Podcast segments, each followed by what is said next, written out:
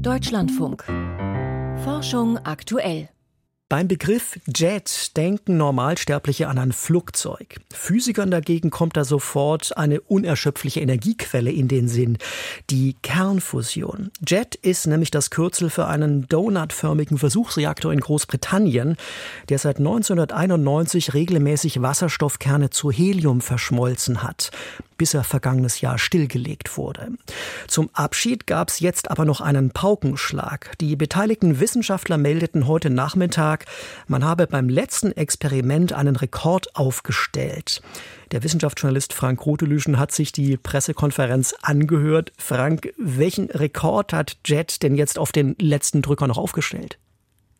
Ja, das war ein Energierekord für die Kernfusion. Und zwar konnte der Versuchsreaktor im Oktober gute fünf Sekunden lang eine Art Fusionsfeuer zünden und dabei eine Energie von 69 Megajoule erzeugen. Ist zwar keine Riesenmenge an Energie, also etwa so viel wie beim Verbrennen von zwei Kilogramm Braunkohle frei wird, aber immerhin ein neuer Rekord. Der alte stand bei 59 Megajoule, ebenfalls erzielt bei Jet im Jahre 2021.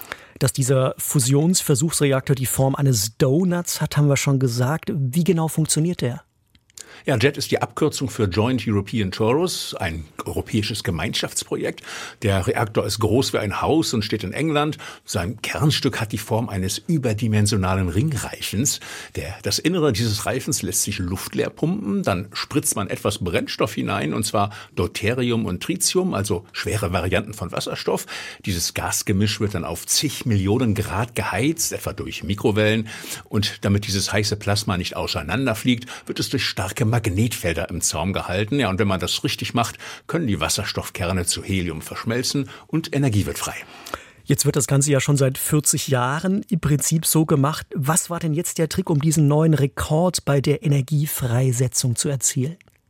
Ja, das waren im Grunde ein paar Verbesserungen im Detail. So konnte das Forschungsteam das Heizsystem optimieren und damit zuverlässiger machen und es konnte die Einspritzung der Brennstoffe Deuterium und Tritium verbessern.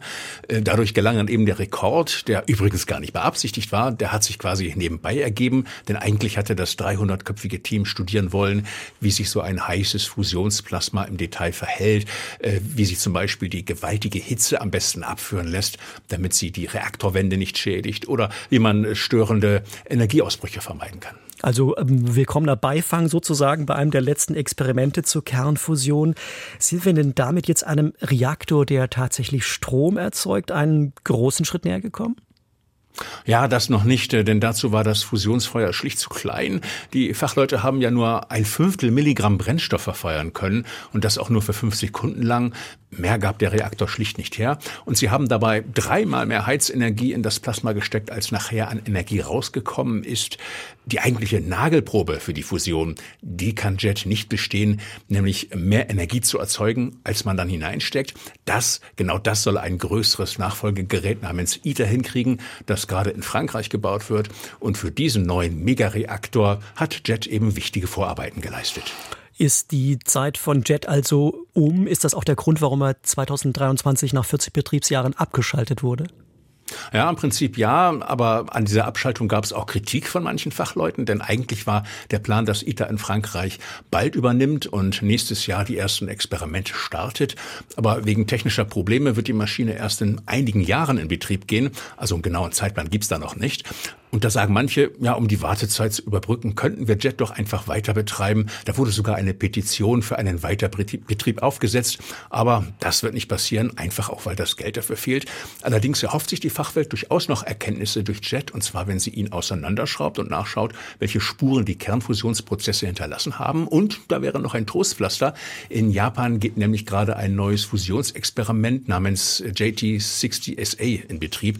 Das ist sogar noch größer als Jet und wird ein paar paar Sachen besser machen können. Allerdings wird es kein Plasma zünden können. Also der Energierekord, der heute vermeldet wurde, der dürfte noch eine ganze Weile halten. Der europäische Fusionsreaktor JET hat auf den letzten Drücker noch einen Rekord erzielt. Vielen Dank an Frank Hotelüschen für Infos und Einschätzungen dazu.